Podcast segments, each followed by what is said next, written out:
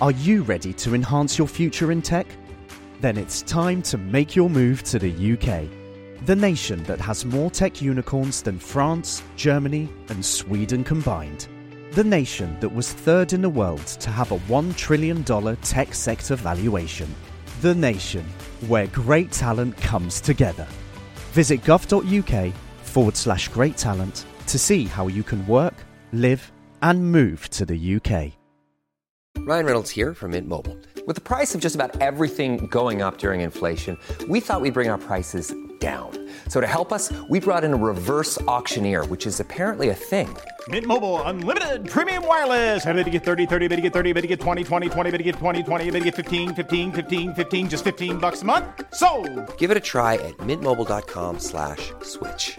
$45 upfront for three months plus taxes and fees. Promo rate for new customers for limited time. Unlimited more than 40 gigabytes per month. Slows. Full terms at mintmobile.com. Ryan Reynolds here from Mint Mobile. With the price of just about everything going up during inflation, we thought we'd bring our prices down. So to help us, we brought in a reverse auctioneer, which is apparently a thing. Mint Mobile unlimited premium wireless. Ready to get 30, 30, bit to get 30, bit to get 20, 20, 20, bit to get 20, 20, bit to get 15, 15, 15, 15 just 15 bucks a month. So, Give it a try at mintmobile.com slash switch. $45 upfront for three months plus taxes and fees. Promo rate for new customers for limited time. Unlimited more than 40 gigabytes per month. Slows. Full terms at mintmobile.com. Im Jahr 1187 erlitten die Kreuzfahrer bei Hattin die wohl größte militärische Niederlage der Kreuzzüge. Sultan Saladin war mit einer gewaltigen Armee von 45.000 Kriegern in das Heilige Land einmarschiert und hatte das zahlenmäßig unterlegene Heer der Christen gänzlich vernichtet. Durch die hohen Verluste war das Heilige Land kaum noch zu verteidigen. Am 2. Oktober 1187 fiel Jerusalem in die Hände der Moslems und gegen Jahresende waren große Teile der Kreuzfahrerstaaten einschließlich des Königreichs Jerusalem verloren. Unaufhaltsam schritten die Feinde voran und erreichten im Westen schon bald die Grenze des Oströmischen Reiches.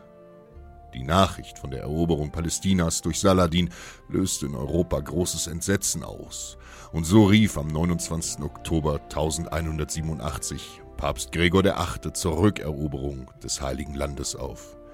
Die christliche Mobilmachung stürzte Europa und schon bald das einst so prächtige Byzanz ins Chaos, das in den Kriegswirren zwischen Christen und Moslems immer weiter zerfiel. Als im Jahr 1204 Konstantinopel erobert und geplündert wurde, erkannte der byzantinische Kaiser, dass die Lage um sein Land aussichtslos war. Das Oströmische Reich war in seiner Größe nicht mehr zu kontrollieren. Zu viele seiner Getreuen hatten ihr Leben gelassen, und so war er mit seinen letzten Rittern ins Exil nach Nikaia in Bithynien geflohen. Die friedliche Region jenseits des Bosporus bot aufgrund ihrer zentralen Lage eine perfekte Ausgangsposition zur Wiederherstellung des Byzantinischen Reiches. Hier wollte Kaiser Theodor I. neue Kräfte sammeln, um das prächtige Konstantinopel eines Tages zurückzuerobern. Im Süden Nikaias lag die kleine Handelsstadt Antiocheia am Fluss Meander. Hier sicherte eine steinerne Brücke die Grenze, denn jenseits des Flusses lauerten bereits die grausamen Seldschuken, die immer weiter nach Westen vordrangen. Sultan Kai Khosrau hatte ein gewaltiges Heer versammelt, um das aufblühende Nikaia zu erobern und um den Kaiser den Todesstoß zu versetzen. Schon bald näherte sich eine gewaltige Flut aus muslimischen Reiterkriegern, um über die Grenze zu stürmen. Theodor hatte seine letzten Männer am Flussufer gesammelt. Zwar waren die christlichen Ritter auf ihren Schlachtrössern besser gepanzert, doch im Kampf gegen eine solche Übermacht an Feinden war es schier aussichtslos. Im schnellen Galopp näherten sich die Feinde und riefen immer wieder Allahu Akbar. Aber die steinerne Brücke bei Antiocheia war schmal, und so ritten die Moslems dicht gedrängt auf den Fluss zu. Dann gab Kaiser Theodor ein Zeichen. Seine Bogenschützen feuerten hunderte Brandpfeile auf die anreitenden Seldschuken.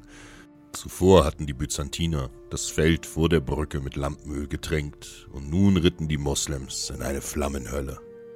Auch wenn nur wenige von ihnen durch den Pfeilhagel starben und das brennende Lampenöl wenig Schaden ausrichtete, so scheuten die heißblütigen Pferde der Seldschukenkrieger vor dem Feuer. Sie gerieten in Panik und warfen ihre Reiter ab. Die Krieger der Rumseldschuken mussten absitzen und den Nahkampf suchen. Doch dies war die Stunde, der christlichen Panzerreiter.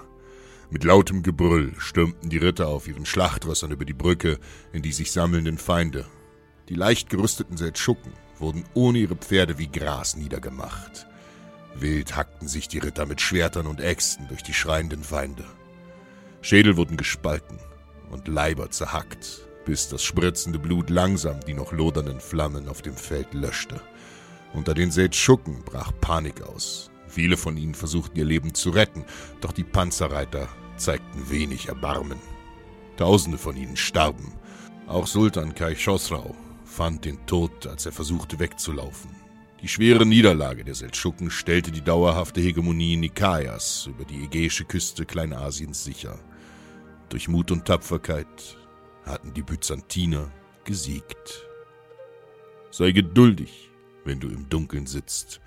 Der Sonnenaufgang kommt.